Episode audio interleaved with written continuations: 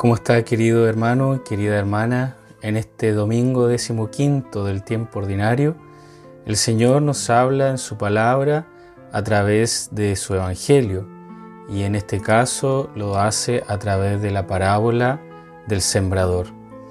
Jesucristo cotidianamente recurrió a un método muy sencillo de enseñanza, las parábolas. El método es simple y tiene que ver con la asociación de acciones naturales de la vida humana con enseñanzas profundas acerca del reino de Dios. Una de las más conocidas parábolas es la parábola del sembrador, donde el maestro explica los distintos grados de aceptación de la palabra de Dios en los corazones de las personas. Esta parábola relata la acción cotidiana de un sembrador que luego de haber preparado el terreno, esparce la semilla con el fin de obtener el fruto deseado.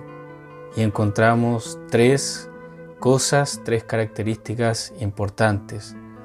El sembrador, por excelencia, es Jesucristo, el Señor y Salvador.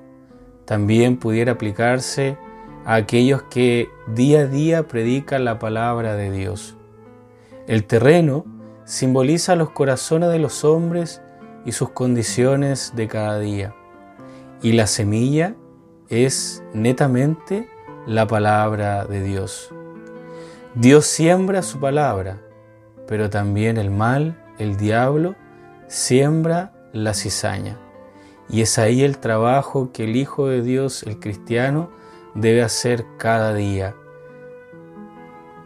Ahora nos podemos preguntar, ¿qué tipo de tierra soy? ¿Soy una tierra deseable para Dios? ¿Dios ha sembrado en mí su palabra? He dejado que Dios muestre a los demás sus acciones por medio de mi testimonio. ¿Cuáles son esos frutos?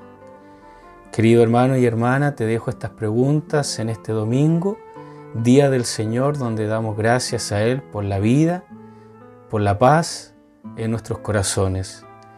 Que Sagrado Corazón de Jesús y María Auxiliadora le bendigan a ustedes siempre su amigo Julio Antipani.